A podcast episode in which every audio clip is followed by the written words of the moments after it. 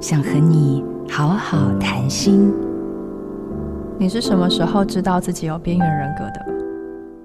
大概在大一的时候，那年我十九岁，选修了一堂咨商理论与辅导的课，发现自己的特质和行为与书中提到的边缘性人格不谋而合，我才对自己有新的认识跟理解。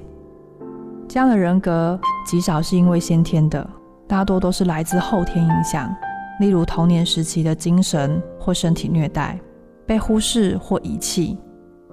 我发现自己几乎完全符合边缘性人格后，除了感觉到惊讶，却也同时松了一口气，因为我理解到了童年时期经历的暴力跟委屈，会为后面的生命带来巨大的阴影。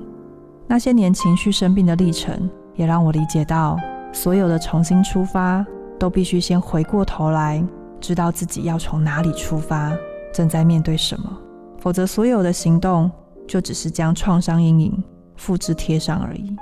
或许我们比自己想象当中来得脆弱，但可能我们也比自己想象当中来得更坚强。我没有家，但能给孩子一个家。我是雷娜。